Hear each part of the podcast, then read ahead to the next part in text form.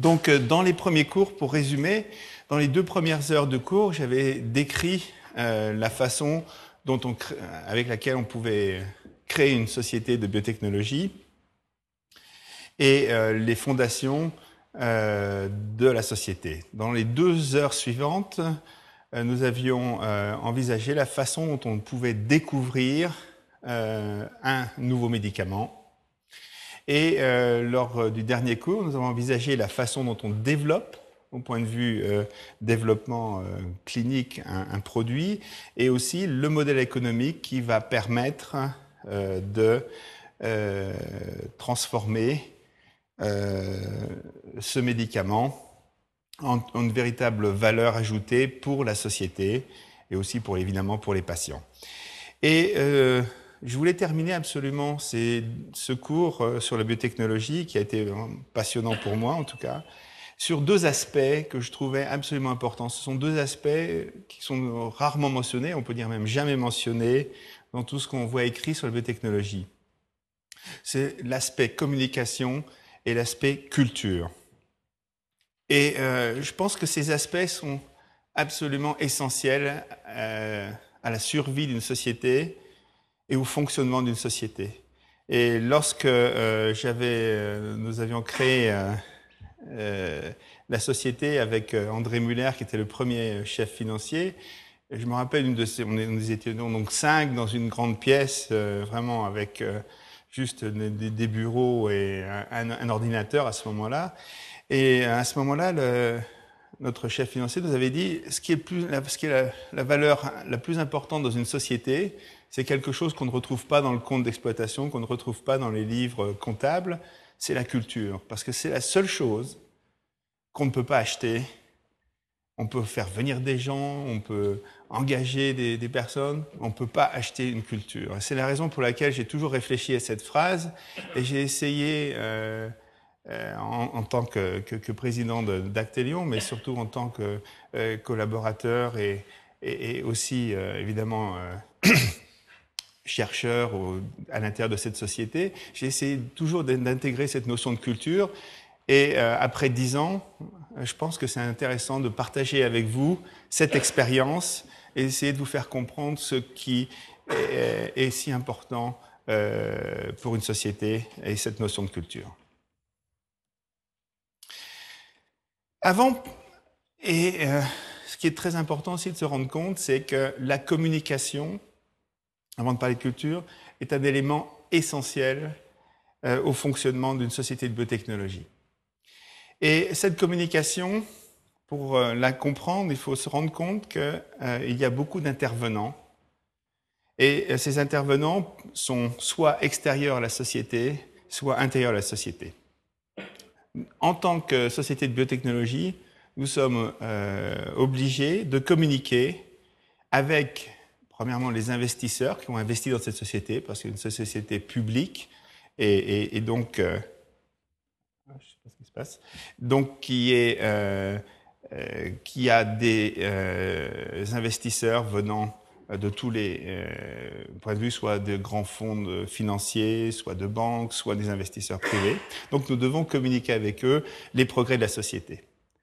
Nous avons aussi des analystes financiers qui sont employés par les banques et qui sont là pour analyser euh, les euh, caractéristiques de la société.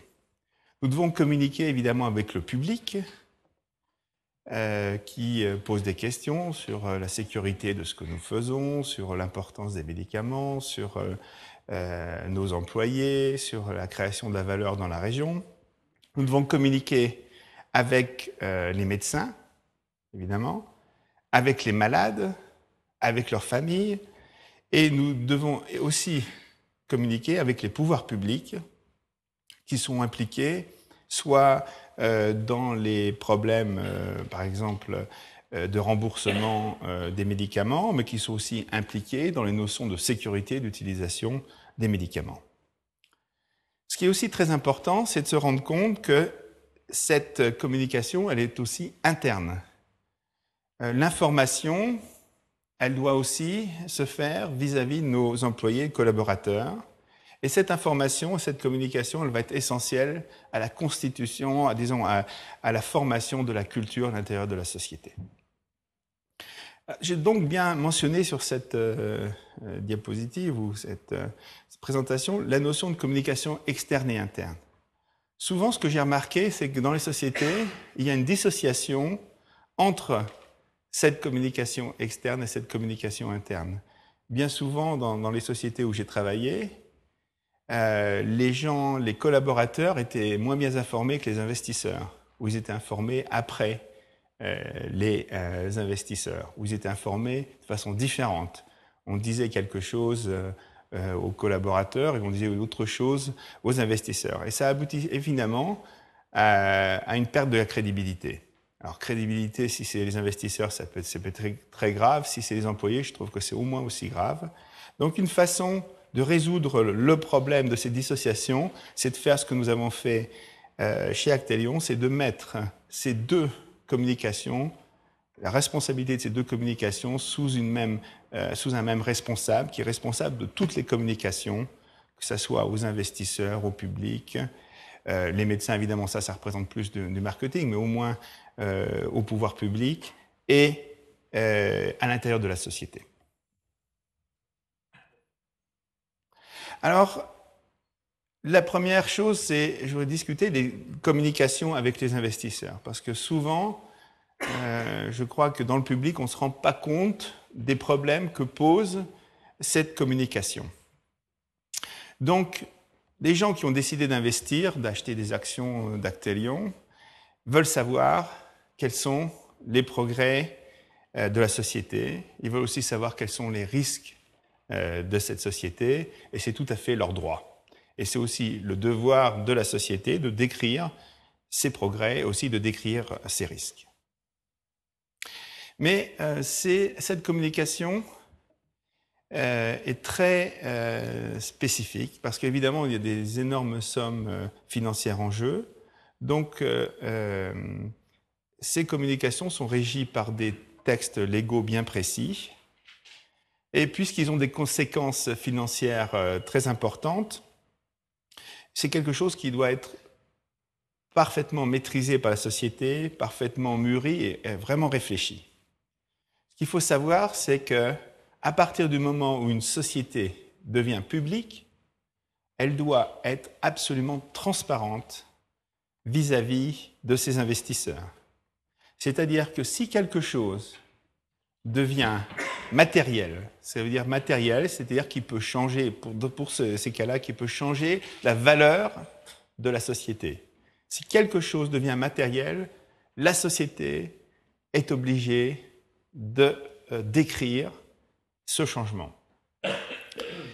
Et euh, cette transparence, c'est quelque chose que vous avez rendu compte, qui quelque chose de difficile à apprécier. Qu'est-ce qui est quelque chose qui est matériel?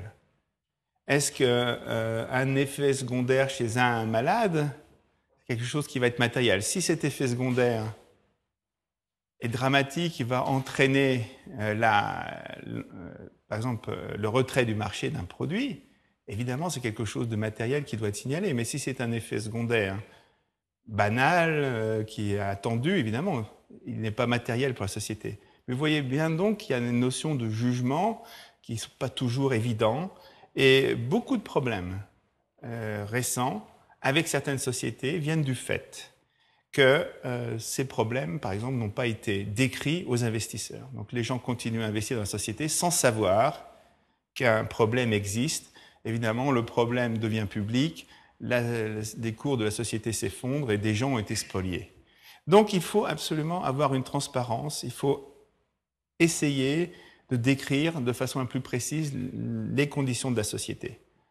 Évidemment, le problème va être aussi les problèmes de compétitivité vis-à-vis des autres sociétés. Donc, il faut toujours essayer de décrire euh, ce qu'il euh, euh, se passe à une société sans évidemment donner davantage aux sociétés compétitrices, parce qu'à ce moment-là, ce sont tous les investisseurs qui vont être spoliés si la valeur de la société diminue du fait qu'un secret a été révélé dans le domaine public. Il faut savoir que cette communication est essentielle parce qu'elle va, va, conditionner la confiance des investisseurs. ce qui fait euh, la valeur d'une société sont évidemment les éléments intrinsèques, les caractéristiques de la société, mais la façon dont elle communique a autant d'importance. Si les investisseurs n'ont aucune confiance dans euh, la communication de la société, ils ne vont pas investir dans la société, même si des médicaments intéressants vont, semblent être découverts, parce qu'ils vont simplement se poser la question, est-ce que c'est vrai? Est-ce que ces médicaments vraiment existent? Est-ce que ce qu'on nous dit est euh, quelque chose de véridique? Donc, cette confiance, elle met du temps à exister, elle est très très importante, et il faut savoir qu'elle peut se perdre, elle peut mettre, on peut mettre 4 ans, 5 ans, 6 ans pour acquérir cette confiance, et elle peut se perdre en une journée. Si une seule fois, une société fait un communiqué de presse qui n'est pas véridique, si une fois une société va masquer un problème, cette confiance, elle peut se perdre du jour au lendemain. Donc il est absolument fondamental que chaque élément de communication qui se fait à l'intérieur d'une société est un élément mûrement réfléchi et je vais essayer de montrer quelques exemples de la façon, par exemple, à l'intérieur d'Acteion, nous avons décidé d'adresser ce problème pour éviter euh, une perte de confiance ou éviter de faire une erreur qui soit tout à fait même involontaire vis à -vis de cette communication avec les investisseurs. Un des éléments que vous devez savoir, c'est que lorsque nous communiquons un élément matériel, cette communication, elle doit être simultanée à tous les investisseurs. Ce qu'il faut absolument éviter, c'est que, par exemple, des banquiers ou un fonds de pension, comme ça arrive souvent, demandent de visiter euh, notre société et nous révélons, au cours de cette visite, un élément qui n'a pas été révélé à tous les autres fonds de pension, à tous les autres investisseurs. Évidemment, euh, ce fonds de pension peut décider d'investir ou peut décider de vendre si c'est un problème, et évidemment un avantage vis-à-vis de tous les autres investisseurs. Il faut, c'est absolument illégal, et une société peut être condamnée de façon légale, peut même être enlevée du marché si elle a fait euh, ce qu'on appelle une communication sélective vis à -vis de certains investisseurs. Évidemment, ça s'applique encore plus euh, euh, aux, collaborateurs à l'intérieur de la société qui ont cette information et qui ne doivent jamais se servir de cette information pour spéculer, ou pour acheter ou pour vendre des actions. Alors, quels sont les moyens de communication avec ces investisseurs?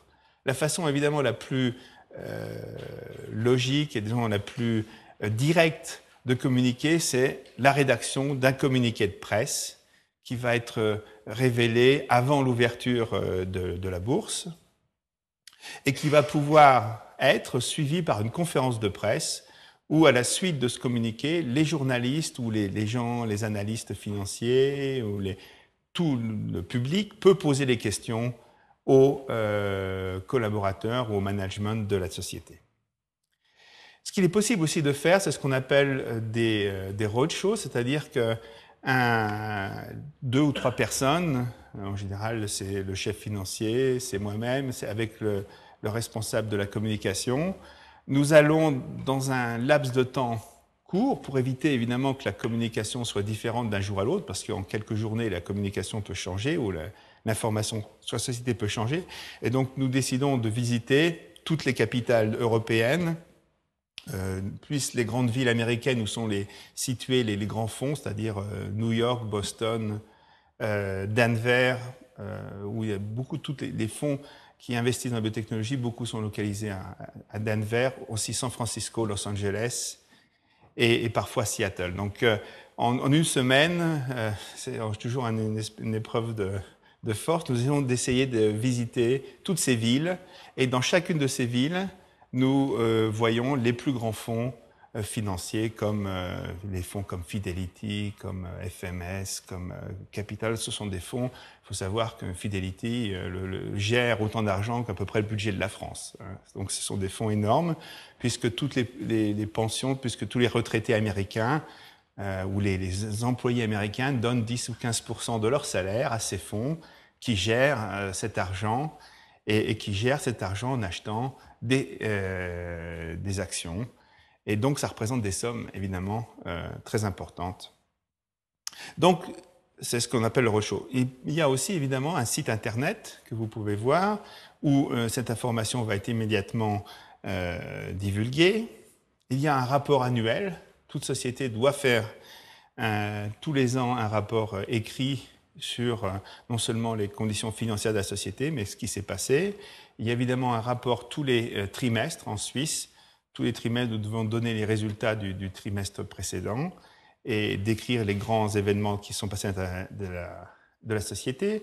Et il y a certaines chaînes euh, spécialisées de télévision, comme CNN, CNBC, Bloomberg, qui euh, visent euh, en particulier les informations financières.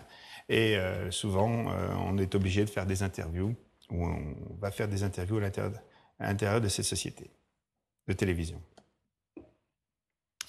Deuxième communication sont les analystes financiers. Alors les analystes financiers sont en général, sont des scientifiques euh, ou des gens qui connaissent bien, euh, disons, l'industrie.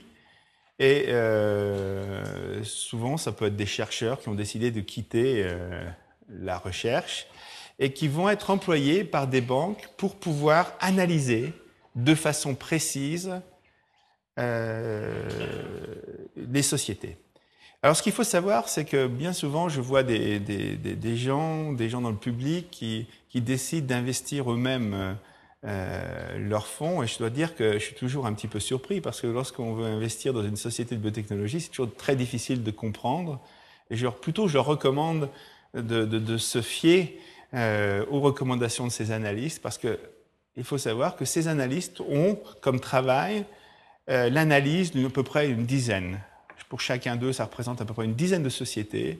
Donc ils vont suivre euh, jour par jour toute l'évolution de sa société. Donc ce sont les seules personnes à pouvoir avoir une évaluation longitudinale en fonction du temps de cette société. Ils vont comprendre ce qui se passe. Ils savent que dans un mois ou dans deux mois, tel résultat est attendu. S'il y a du retard, ils savent que quelque chose va se passer. S'il n'y a pas de retard, ils sont contents. Donc ils ont une, vision au jour le jour de la société et ils ont le droit et ils ont leur devoir de téléphoner directement euh, à la société pour poser des questions. Évidemment, on leur donnera l'information qui est publique. On ne peut pas donner une information sélective, je l'ai déjà dit, mais ils ont le droit à l'information et être certains qu'ils ont toute l'information sur la société. Donc ces analystes vont, à l'intérieur de la banque, donner des recommandations aux euh, fonds, euh, aux fonds de pension qui vont acheter à ce moment-là des actions par l'intermédiaire des sociétés où ces analystes travaillent. C'est la façon dont ils sont rémunérés.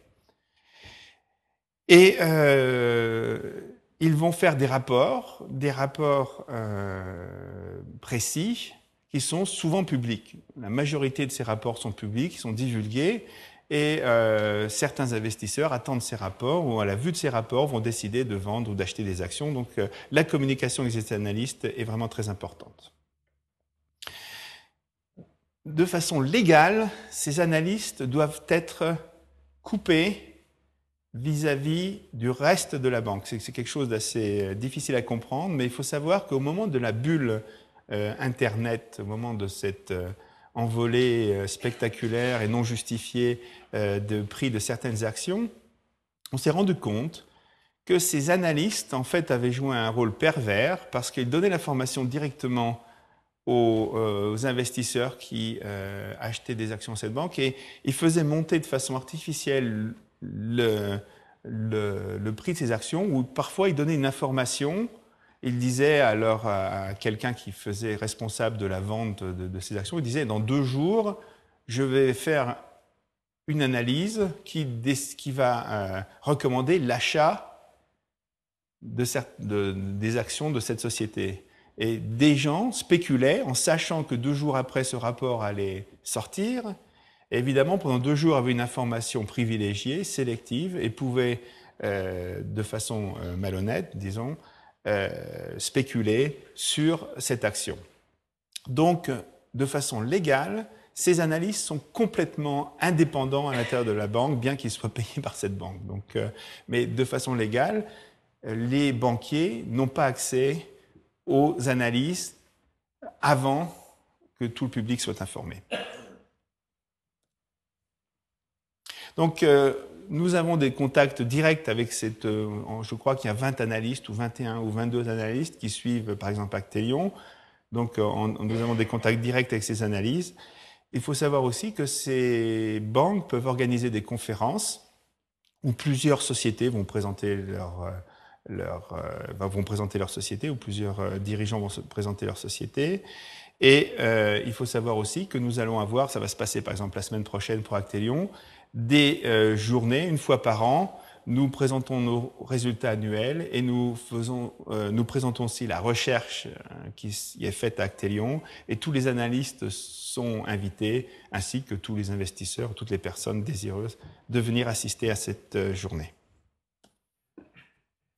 Voilà, ça c'est la communication financière. La communication avec le public, c'est évidemment quelque chose aussi euh, très délicate. Il y a des grandes sensibilités aux problèmes de santé. Il faut savoir que, par définition, euh, faire de la biotechnologie, ça peut consister à trouver des médicaments, donc à gagner de l'argent pour certains avec, euh, on peut dire, en utilisant la maladie des gens. Donc, a priori, il est très facile pour certains journalistes ou certains journaux de diaboliser toute euh, entreprise de biotechnologie ou toute euh, société euh, d'industrie pharmaceutique parce que c'est clair que un produit, lorsque on découvre un médicament anticancéreux, on peut aider les malades cancéreux, mais on va gagner de l'argent du fait d'une maladie. cette vision simpliste, évidemment, des choses, c'est quelque chose qui doit être corrigé et en permanence, toute société doit essayer d'expliquer les bénéfices que, euh, que ces médicaments apportent aux malades.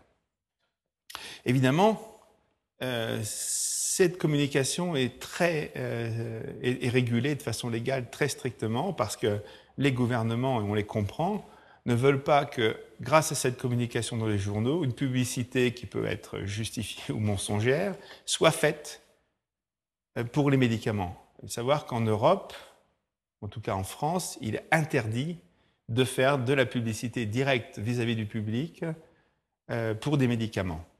Aux États-Unis, on peut ouvrir la télévision et la moitié ou le tiers des publicités sont des publicités faites pour certains médicaments. C'est des médicaments, euh, c'est très surprenant d'ouvrir euh, CNN et de constater qu'on fait de la publicité pour des médicaments qui vont augmenter les globules rouges dans le sang, qui sont utilisés de façon très spécialisé par certains hôpitaux. Mais dans un cadre très précis qui est régulé par la FDA, il est possible aux États-Unis de faire de la publicité directement euh, dans le public, essayer de toucher les malades euh, par une voie directe.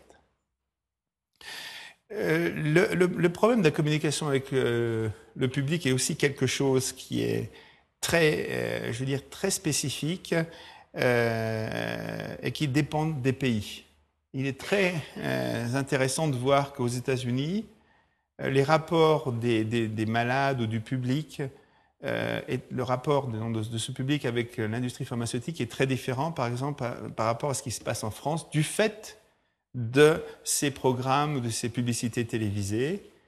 Et je crois qu'un des, des grands problèmes de ces actions légales qui sont faites euh, contre certaines industries, on a parlé du Vioxx euh, parfois, vient du fait qu'il y a cette publicité publique.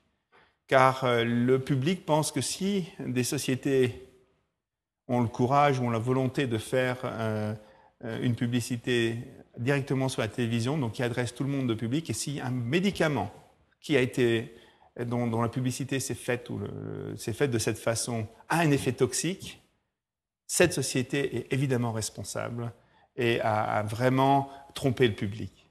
Et je crois que pour moi, je suis, euh, je, suis, disons, je pense que cette publicité directe est quelque chose qui est très dangereuse euh, et qui doit être contrôlé, en tout cas, de façon très stricte. Alors, il y a d'autres moyens de, de, communication.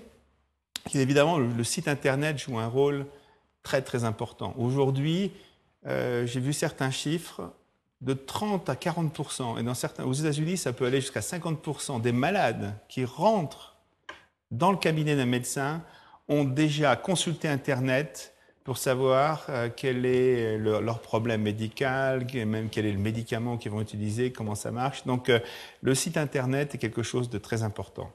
C'est quelque chose de très difficile à gérer. Je peux vous dire que nous avons eu des problèmes avec, par exemple, la, la, la, FDA, notre site, nous sommes une société suisse, notre site est basé en Suisse, nous faisons un, site internet qui correspond aux lois suisses, et la FDA a essayé d'interférer en disant non, non, l'internet, c'est quelque chose d'américain. Donc tout ce qui doit être euh, divulgué dans le monde doit être fait au standard américain. Donc euh, nous, avons été obligés maintenant d'avoir un petit, un petit, euh, une question qui se pose avant pour que, si on veut consulter notre site en disant est-ce que vous êtes américain ou est-ce que vous n'êtes pas américain? C'est évidemment, je trouve, assez hypocrite parce que tout le monde peut répondre ce qu'il veut, mais en tout cas, si vous êtes américain, on a adressé un autre site euh, que si on n'est pas américain. Alors, il y a aussi d'autres moyens, évidemment, de communication avec le public, qui sont les conférences de presse, les interviews euh, avec la télévision et euh, les interviews sur la radio. Alors, la communication avec le carreau médical, évidemment, c'est notre euh, communication la plus importante. Il faut savoir qu'elle se fait intermédiaire de la force de vente, c'est-à-dire qu'il y a des représentants euh, médicaux qui vont venir expliquer euh, ce qu'est un médicament et savoir que la biotechnologie, en général, s'adresse à des médicaments très, très nouveaux, très innovateurs, et donc il est absolument essentiel d'expliquer à ces médecins quel est le nouveau mécanisme d'action, quelle est la façon dont ce nouveau médicament agit. Il va aussi y avoir euh, ce qu'on appelle de, euh, certains scientifiques qui sont embauchés à l'intérieur de la société, qui vont répondre cette fois-ci aux questions qui ne vont pas sur place, mais tout médecin doit pouvoir téléphoner euh, à Actelion France, doit pouvoir dire, mais votre traclear, comment est-ce qu'il agit Quels sont Est-ce que je peux le donner avec, en, en combinaison avec tel autre médicament? Donc nous devons avoir des scientifiques à l'intérieur de la société qui sont prêts à répondre à toutes ces questions et qui connaissent euh, le sujet et qui connaissent parfaitement euh, le problème scientifique et le problème technique. Et donc la formation euh, de ces représentants médicaux, la formation de ces scientifiques est absolument essentielle.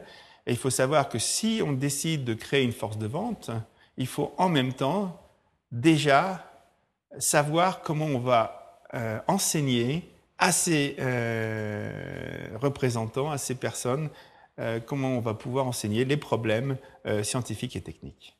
Et en général, il y a une personne responsable de l'enseignement, de la formation, et qui, en permanence, dès qu'il y a un changement, par exemple, de, de l'indication médicale, va informer ses représentants médicaux. Et évidemment, ces représentants médicaux doivent avoir un support informatique très, euh, qui, est très important parce que n'importe quelle information doit être transmise à ces représentants médicaux euh, de façon la plus rapide possible. Il y a aussi ce qu'on appelle un, marketing évidemment médical, c'est-à-dire que euh, une façon de pouvoir enseigner euh, aux médecins comment un nouveau médicament va agir, quel est un nouveau principe d'action. Et ce qu'il faut savoir, c'est que plus le médicament est innovateur, plus euh, le marketing médical est important. Donc, il y a une façon d'informer, c'est d'organiser certains symposiums ou congrès où nous allons pouvoir euh, rassembler des spécialistes, par exemple, d'une maladie.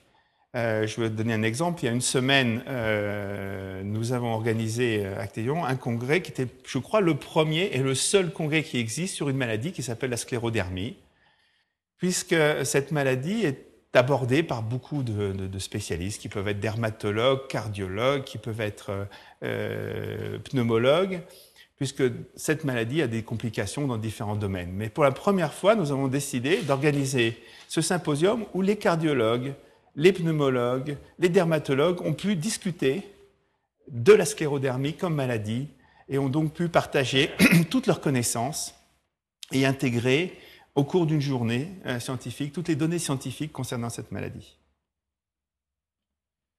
Ce qu'il est aussi possible de faire, c'est qu'une fois, euh, le, fois le médicament euh, accepté, enregistré, il est possible de suivre la façon dont ce médicament, enfin la façon avec laquelle ce médicament va être utilisé dans la vie quotidienne.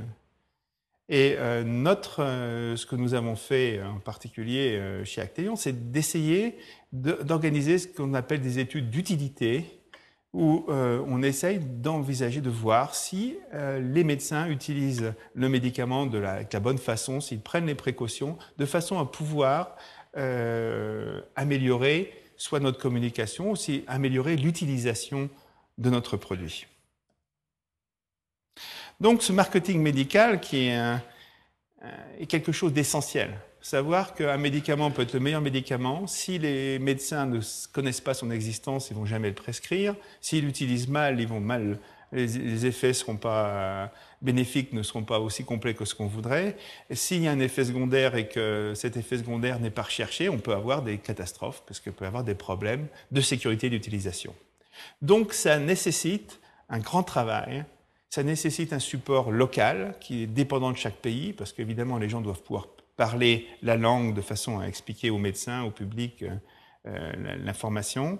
Et ça doit être associé un système de distribution et de pharmacovigilance, c'est-à-dire pharmacovigilance, c'est-à-dire on essaye de noter tous les effets secondaires de ce produit de façon la plus précise possible.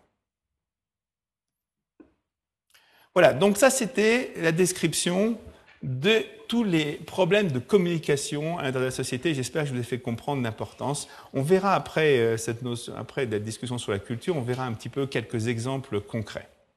Mais alors la culture, je l'ai dit, c'est quelque chose en biotechnologie qui va vraiment assurer le succès, ou qui va assurer, qui, va conditionner le succès ou l'échec d'une société. Si euh, on peut, si euh, on pose une question à quelqu'un aujourd'hui à propos d'une euh, société, alors on ne parle pas de la biotechnologie, on va prendre par exemple dans l'informatique. Je crois que tout le monde, si on mentionne une société, on va dire Apple, hein, tout le monde va avoir euh, une, vision instantanée de cette société. Et cette vision instantanée, de façon très, euh, très intuitive, elle est vraiment dépendante de la culture de la société. Si on pense à Apple, on va penser à un design très moderne, on va penser à une, différence avec tout le reste de, l'industrie de, l'informatique. Si on étudie un petit peu la façon dont cette image euh, est née, on se rend compte qu'elle est née grâce à une culture. Donc, il suffit d'avoir été à San Francisco il y, a, il y, a, 15 ans ou 20 ans pour se rendre compte que Apple était la société différente de toutes les sociétés de l'électronique ou de l'informatique. À ce moment-là, c'était IBM. IBM, tout le monde arrivait euh, avec un, costume gris, une cravate rouge. Euh, on savait que c'était un employé d'IBM. Et à côté de ça, il y avait un employé en jean et, qui arrivait, c'était l'employé d'Apple. Donc Apple a créé une culture et cette culture s'est transmise dans les découvertes ou dans les produits de cette société. C'est exactement la même chose pour la biotechnologie. Il faut savoir que chaque société doit créer sa culture et qu'elle va, cette culture va conditionner la, façon dont va fonctionner cette société. Et elle doit être vraiment euh, contrôlée, elle doit vraiment être, euh, je dis, euh, j'ai dit m'y imposer là, mais je crois que c'est pas tout à fait le terme, mais on doit, en tant que manager, vérifier que cette culture continue et qu'elle est même cultivée, on peut dire. Alors comment se manifeste une culture à l'intérieur de la société? Il faut savoir que la première chose, c'est les relations entre les personnes. Si vous allez à Actélion, vous verrez que tout le monde m'appelle par mon prénom, on s'appelle par un prénom, on va, tout le monde va parler une langue, malheureusement c'est, euh, euh, enfin malheureusement, mais c'est l'anglais. Et euh, le premier jour, on a décidé que toutes les communications se feront en anglais. Il n'y aura pas au centre de, de Bâle une seule communication qui va se faire en allemand ou en français. C'était l'anglais, puisque c'est la communication qui nous permet euh, de, communiquer le plus facilement à l'intérieur des points de vue recherche et aussi avec les autorités de santé, puisque les autorités européennes ou les autorités américaines communiquent en anglais. Donc, euh, la façon dont tous les jours nous interagissons va conditionner la culture. L'organigramme, est-ce que nous avons fait un organigramme qui correspond à une armée mexicaine avec 30 niveaux euh, de, hiérarchie ou un organigramme le plus plat possible de façon à avoir une, euh, une communication la plus directe possible? La notion de vision et de mission de la société.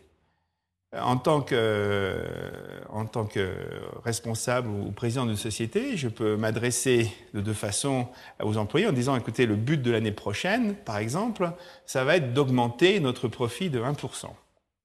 C'est ce qu'on voit par exemple dans les sociétés automobiles lorsqu'on demande à certains présidents, voilà, leur but l'année prochaine, c'est d'améliorer la rentabilité de la société de 0,5% ou d'1%. Évidemment, ça va motiver aucun chercheur, aucun employé d'une société de biotechnologie. Donc il faut très clairement et je crois que c'est le but de la société. Le but de la société, de, par exemple d'Actelion, c'est d'innover, c'est de trouver de nouveaux médicaments et c'est d'aider les patients euh, à euh, traiter certaines, à, vivre mieux ou à vivre plus longtemps. Donc nous avons une définition, une vision claire de notre mission. La notion de salaire, c'est évidemment très important. Lorsque vous créez, je l'avais dit, lorsque l'on crée une société de biotechnologie, un problème évident peut exister, c'est si euh, il y a une disparité absolument anormale entre les salaires des employés. Et une bonne façon de résoudre ces problèmes, c'est d'avoir une politique très euh, équilibrée des salaires et ne pas avoir des différences qui sont absolument énormes et injustifiées entre euh, des gens qui ont des fonctions très proches. Le fonctionnement quotidien. Euh, il faut savoir que tout est important pour créer une culture. Par exemple, euh, l'aménagement d'une société peut être fait de façon différente. Il y a certaines sociétés où lorsque l'on rentre, euh, les murs sont gris, le, sol est, blanc, on se retrouve, on a toujours l'impression qu'on est dans une banque. Parce que les banques ne veulent pas se différencier. On ne voit pas une banque avec du rouge, du jaune, parce que les gens n'auraient pas confiance pour investir leur argent. Mais par contre, euh, dans une société de, biotechnologie, il faut essayer de créer un environnement qui va être propice à la réflexion, à l'innovation. Et une façon dont euh, l'innovation se fait, c'est lorsque des gens sont autour d'une table, prennent un café et euh, discutent ensemble, et tout d'un coup, quelqu'un va donner un résultat. Oui, tiens, j'ai observé que telle cellule se comporte d'une façon bizarre. À ce moment-là, L'autre chercheur va dire, bah oui, mais moi j'ai observé la même chose avec tel autre produit, et à ce moment-là, une découverte va pouvoir se faire. Donc la communication à l'intérieur de la société est essentielle, c'est la raison pour laquelle une des premières choses que nous avons fait en, en créant Actelion, c'est ce que j'avais appelé moi créer un espèce de café du commerce, c'est-à-dire qu'il y avait dès l'entrée, d'un côté des livres ou des journaux scientifiques, et de l'autre côté des tables et des machines à café, où les gens pouvaient prendre un café en lisant leur, leur revue scientifique, en pouvant discuter et immédiatement, en rentrant dans, euh, dans, nos, euh, dans nos bureaux, on se rendait compte que quelque chose passait. Tout le monde, euh, tout le monde passait à travers ce, que, j'ai appelé le café du commerce, et ça donnait, ça créait un lieu de rencontre et un lieu de réflexion. Donc, la façon dont on fonctionne, de savoir si, le, si par exemple le, les gens peuvent boire de façon gratuite des cafés ou des jus de fruits, etc., va conditionner le fonctionnement de la société la façon dont évidemment on communique aux, aux employés, euh, l'information est évidemment essentielle, j'en ai mentionné avant, et le choix des employés. Il faut savoir que euh, si, euh, si quelqu'un ne correspond pas à la culture, même s'il peut être prix Nobel, même si c'est le meilleur chercheur au monde, il ne faut pas l'employer. Parce que aucune découverte dans la biotechnologie n'est une découverte qui se fait tout seul. C'est toujours quelque chose qui se fait en groupe. Et même si un produit est découvert, après, il faut le développer. Donc, il faut jamais employer deux personnalités qui vont casser cette culture. Et de temps en temps, il faut euh, faire un sacrifice et peut-être de, ne pas employer quelqu'un qui peut être brillant sur le plan scientifique, mais qui ne va pas correspondre à cette culture. Alors, ce qu'il faut éviter, Évidemment, c'est aussi de créer une culture artificielle. Il ne faut pas euh, obliger, euh, si quelqu'un veut euh, venir en jean, il peut venir en jean, il ne faut pas obliger tout le monde à porter un jean, c'est clair. Ce qu'il faut aussi éviter, c'est que le conseil d'administration, qui va en fait surveiller, va contrôler le fonctionnement de sa société, va représenter donc les investisseurs à l'intérieur de la société, que ce conseil d'administration soit en désaccord avec la culture de la société. Il pense que cette culture n'est pas la bonne culture. Il faut être absolument certain que cette culture est alignée de A à Z à l'intérieur de la société. Ce qu'il faut absolument éviter, et je l'ai mentionné, ce sont les exceptions. Les exceptions culturelles sont quelque chose qui peuvent être absolument néfastes. C'est-à-dire que si on a décidé que les gens se comportaient de façon, ben, j'ai parlé de ne pas avoir de, de, gens avec un ego démesuré. si on n'accepte qu'une seule personne fasse exception, elle ne se comporte pas comme les autres, toute la culture peut être menacée. Il faut aussi éviter ce que j'appelle une culture écrite, c'est-à-dire qu'on rentre dans la société, on voit devant les dix euh, visions euh, les plus importantes, c'est un grand tableau avec euh, les visions de la société. Dans toute société américaine, la première chose sur laquelle on tombe quand on rentre dans un, dans un bâtiment, c'est, ce sont les visions de la société. par exemple, aider les patients, etc. Et on se rend compte qu'à l'intérieur de la société, rien n'est fait pour appliquer cette vision. Donc il faut absolument, si on décide d'avoir une vision, l'appliquer et, montrer à tout le monde que c'est une véritable culture, que c'est une culture vécue. Alors quels sont les éléments dangereux pour la culture?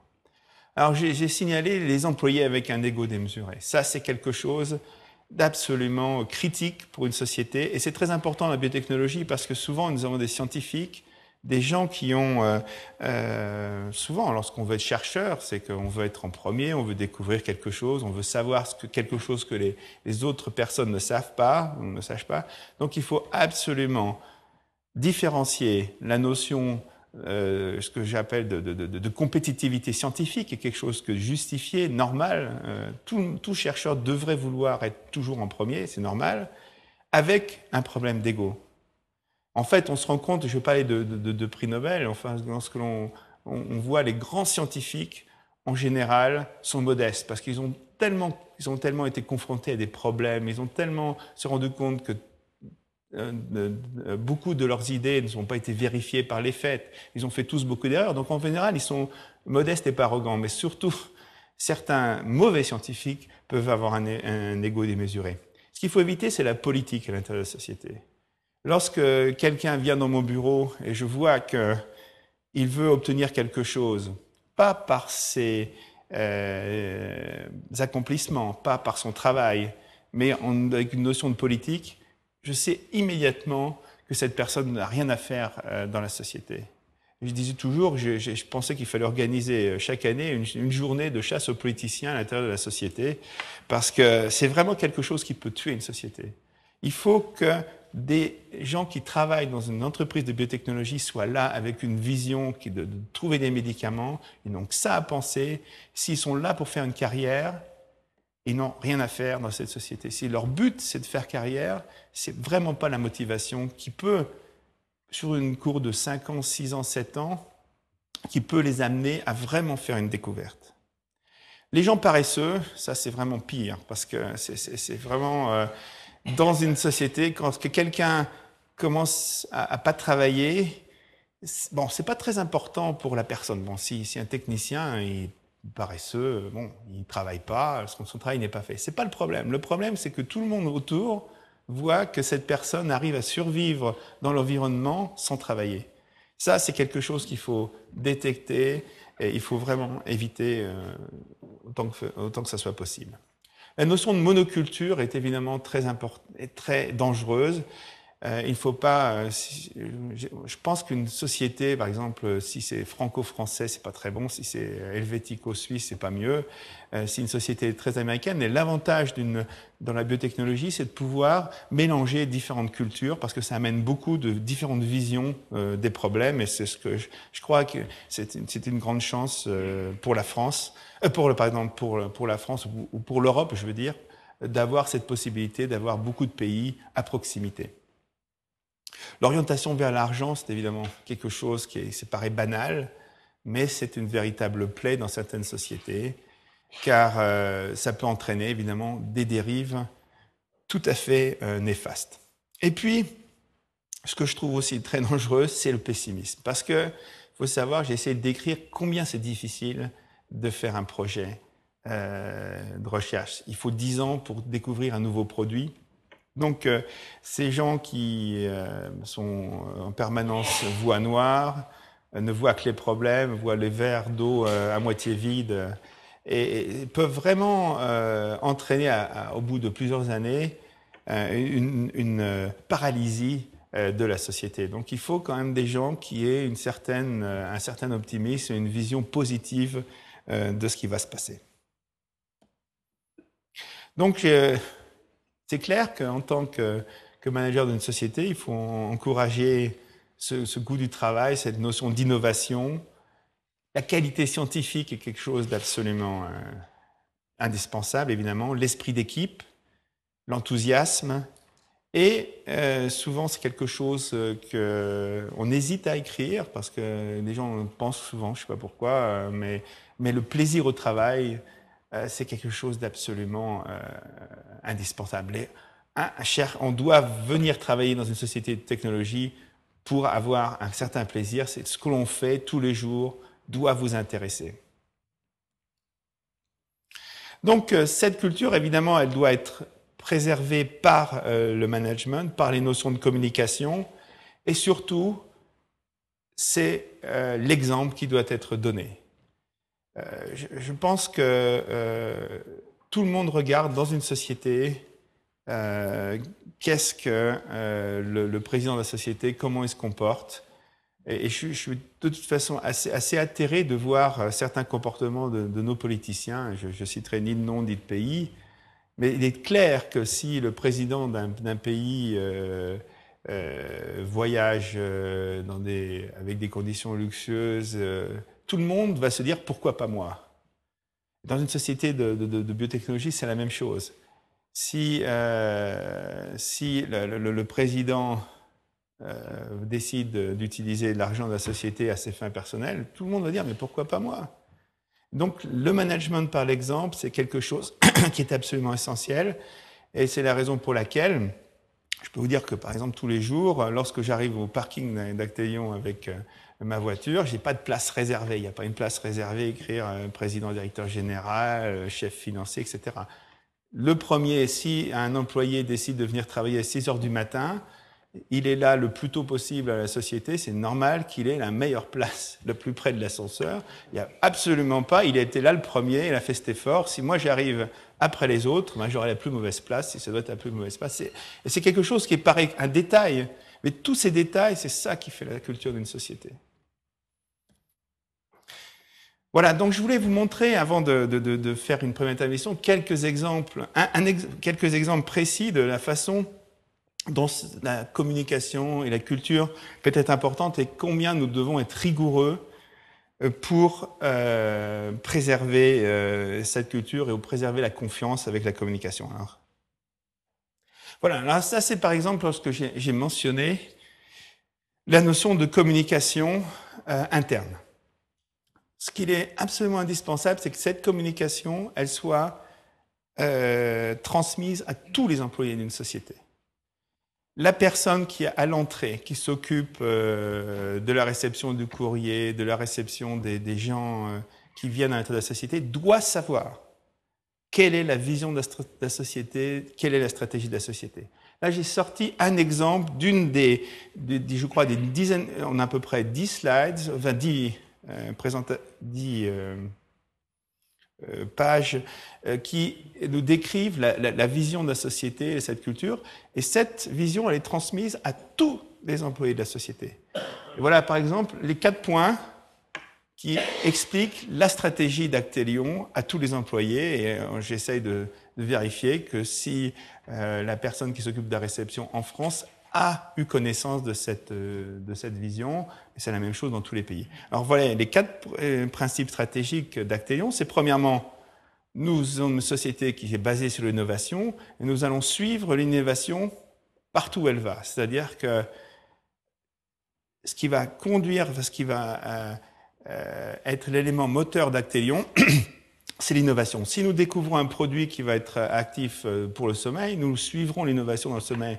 Nous n'avons pas décidé que c'est le marketing qui va définir nos besoins, c'est l'innovation qui est là en premier et le marketing va s'adapter à l'innovation.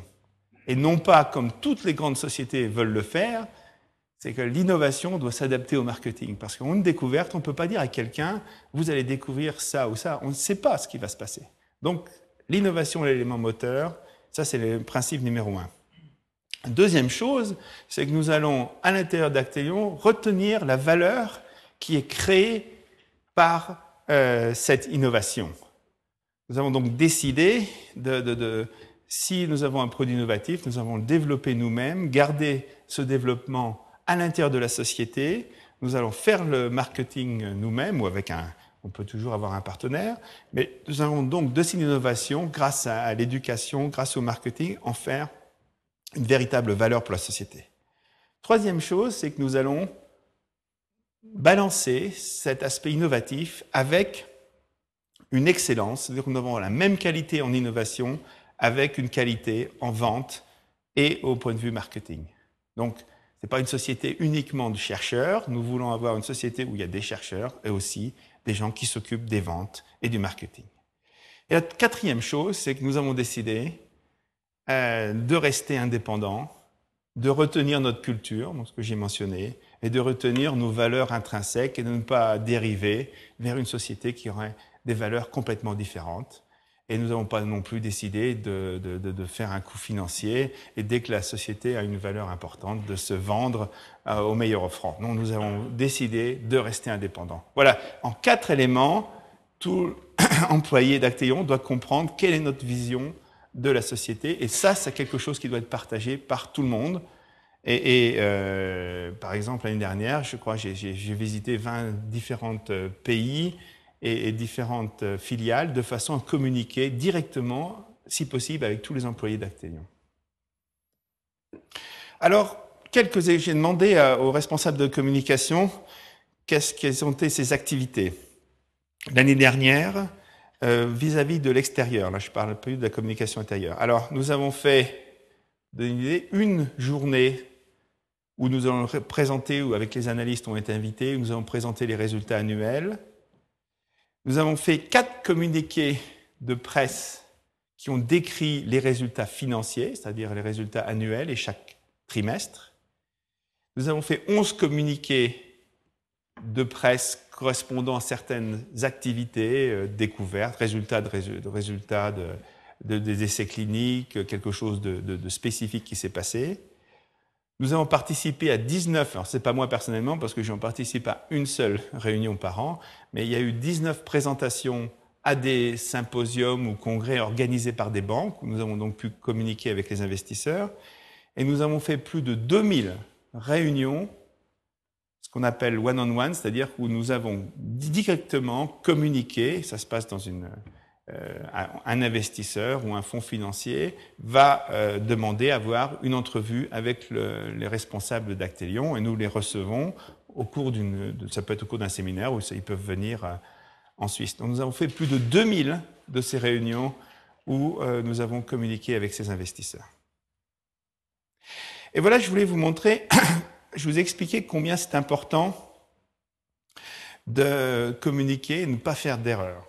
Parce que, je l'ai dit, en une minute, euh, on, on, peut vraiment perdre cette confiance. Alors, pour arriver à, à, à, à ne pas faire d'erreur, pour arriver à avoir une qualité euh, de cette communication, j'ai essayé de, j'ai demandé euh, au responsable de la communication de, de, de, de me passer, euh, de, enfin, disons, de, de me mon, enfin, de pouvoir vous montrer, disons, comment nous avons fait le nous avons établi le processus qui nous permet de faire des communiqués de presse de qualité, d'éviter les erreurs. Et je vais vous passer à travers tout le processus, exactement comment ce processus se passe à Actelion pour rédiger un seul communiqué de presse. Vous avez vu, il y en a eu 11, plus, enfin disons 15 l'année dernière. Et je vais vous expliquer comment ça se passe. Alors, vous voyez que nous avons une feuille, ça c'est un peu le checklist comme en aviation, de tout ce que les activités qui vont être nécessaires à la réalisation d'un communiqué de presse. Alors le premier euh, élément, c'est évidemment le, sujet. Je vais vous montrer après un communiqué de presse. Ça peut être le résultat d'une étude clinique importante. Alors on décide évidemment de savoir à quel moment euh, nous allons faire cette, euh, ce communiqué de presse. Évidemment, il doit être fait avant l'ouverture de la bourse. Il doit être fait en général, on, essaye d'analyser une étude pendant un week-end, de façon à, puisque aucun, aucun euh, achat ou vente d'actions peut se faire pendant le week-end. Donc, si on fait ce communiqué de presse le lundi, par exemple, on a tout le week-end pour pouvoir travailler. Alors, une personne va être nommée responsable de ce communiqué de presse, en général le chef de la communication, Roland Effeli.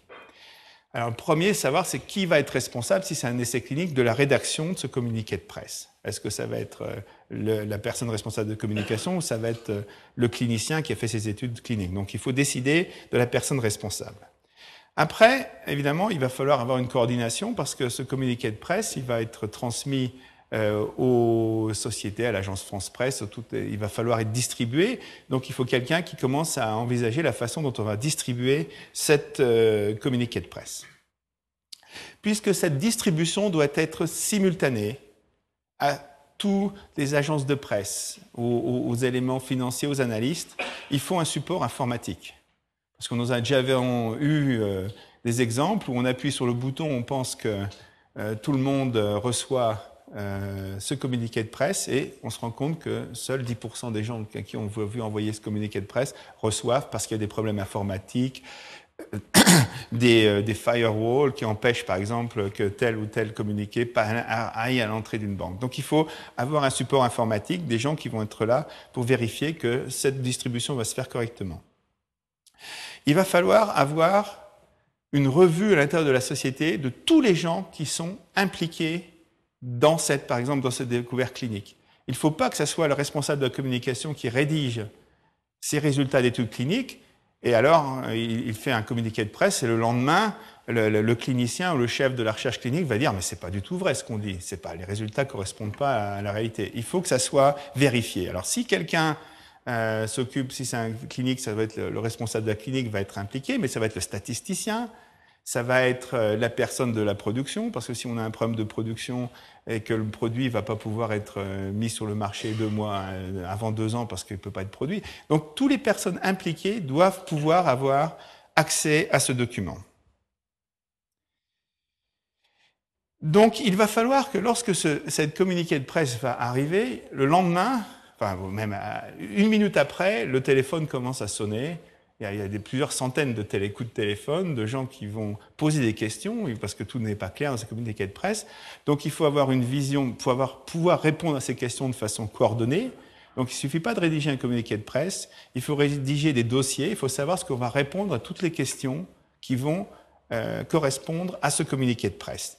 C'est-à-dire que euh, nous avons, un, document, ça représente en général pour un communiqué de presse un millier de pages, avec toutes les éléments euh, qui vont nous permettre, de façon coordonnée, euh, répondre à ces questions. En général, ce qui va aussi se passer, c'est que après ce communiqué de presse, dans l'après-midi qui suit, trois ou quatre heures après, nous organisons sur Internet une réunion qui va répondre à ces questions. Ce sont de ce qu'on appelle des webcasts, c'est-à-dire que les 60 ou 70 euh, investisseurs intéressés, ça peut être une centaine de personnes, vont poser en direct par téléphone des questions et ces questions vont être vont, et les gens impliqués, euh, par exemple ici, si c'est euh, une étude clinique, ça va être le chef de la recherche clinique va répondre aux questions. Donc non seulement il faut faire un communiqué de presse, il faut organiser ce webcast. Cette, euh, ce communiqué de presse doit être de façon légale en Suisse euh, traduite en allemand. Donc il faut un traducteur. Il faut évidemment que cette traduction, elle soit juste, parce que si on fait une erreur de traduction, ça peut avoir des conséquences Donc il faut ici, on voit quelle est la société qui va faire la traduction. Donc la distribution, je l'ai dit, il y a des organismes spécialisés qui permettent cette distribution instantanée à, tous les éléments. Et il faut évidemment, ici, on a déterminé, euh, il faut savoir qui va pouvoir répondre aux questions, qui sont les gens qui doivent être disponibles ce jour-là pour pouvoir répondre aux questions. Puisque c'est quelque chose qui va être public, il faut savoir que l'AFDA ou les autorités européennes d'enregistrement médical ont accès à ce document et il est donc absolument indispensable de ne rien écrire dans ce document qui pourrait être, par exemple, de la publicité pour un produit et qui pourrait donc être quelque chose euh, qui va euh, entraîner des problèmes avec les autorités d'enregistrement. Donc il faut que les gens responsables des relations avec les sociétés d'enregistrement aient accès à ce document et puisse nous dire, ah, écoutez, il ne faut pas écrire ça, il ne faut pas écrire ça, parce que c'est quelque chose qu'on n'a pas le droit d'écrire, par exemple. Il faut que l'avocat qui est responsable de la société puisse vérifier que nous n'avons rien fait ou rien décrit qui soit, par exemple, qui puisse euh, empêcher l'obtention d'un brevet, Parce que faut savoir que dès qu'une notion est publique, il est plus brevetable. Donc, il faut absolument être certain que nous, nous ne pouvons, nous avons rien euh, communiqué qui puisse, euh, qui soit quelque chose qui, soit, doivent rester confidentiel. Il faut que les gens qui soient responsables de, du produit, par exemple localement dans les pays, soient d'accord avec ce que l'on écrit. Et euh, que si, par exemple, euh, ce produit est développé en partenariat avec une société, que ça puisse être Merck et Roche, il faut les informer et il faut certain que leur que Merck ou Roche soit aussi d'accord avec ce que l'on dit. Donc, euh, il faut que, évidemment, puisque nous ne sommes pas tous euh, courants en anglais, il faut que quelqu'un dont la langue maternelle soit l'anglais vérifie euh, que cette, ce press release soit exact. Et il faut que les membres du conseil d'administration soient évidemment informés, si c'est quelque chose de très important ou qui les implique, de euh, ce communiqué de presse. Voilà. Donc si tout ça est fait, à ce moment-là, nous pouvons euh, faire un communiqué de presse. Voilà un peu le processus et je vous montre la complexité euh, de euh, la communication à l'intérieur d'une société. Voilà, finalement, ça c'était ce qu'on avait fait pour un communiqué de presse. Je peux vous citer quelques exemples. Voilà, c'est quelque chose qui a été fait, je crois, il y a une semaine, où nous avons euh, euh, communiqué le fait que l'orexine récepteur antagoniste, l'antagoniste que j'ai décrit, euh, qui a été découvert par Actelion, entraîne, enfin, est un élément qui améliore ou qui prolonge le sommeil chez les malades insomniaques. Et je peux vous dire que pour rédiger ce communiqué, je crois que ça a pris une bonne semaine et de préparation. Il faut savoir qu'il faut être aussi certain que nous allons donner l'information, mais que les compétiteurs ne vont pas pouvoir bénéficier de façon euh, trop évidente de cette information. Par exemple, vous ne trouverez jamais la dose de médicaments utilisés, parce que la dose, c'est quelque chose qui ne va pas changer le problème pour les investisseurs. Donc, on peut, s'ils ne connaissent pas la dose, c'est important. Mais pour un compétiteur, de savoir quelle est la dose active d'un produit, c'est quelque chose, c'est un élément qui va évidemment les aider. Donc, c'est quelque chose que nous n'avons pas communiqué. Euh, il est aussi important de savoir que ces résultats vont être communiqués dans un journal scientifique, ça peut être le New England Journal of Medicine, Lancet, et qu'on n'a pas le droit de révéler trop de détails, car euh, le journal, après, n'accepterait pas de publier ces résultats. Voilà, donc simplement, vous montrer combien il est délicat de euh, communiquer et c'est quelque chose qu'on doit faire très sérieusement et c'est la raison pour laquelle je recommande à toutes les personnes impliquées dans la biotechnologie de s'adresser à des vrais professionnels pour les aider à communiquer et pour euh, être responsable de toute cette communication. Voilà en quelques mots euh, ce que je voulais vous dire sur la communication et la culture dans la biotechnologie.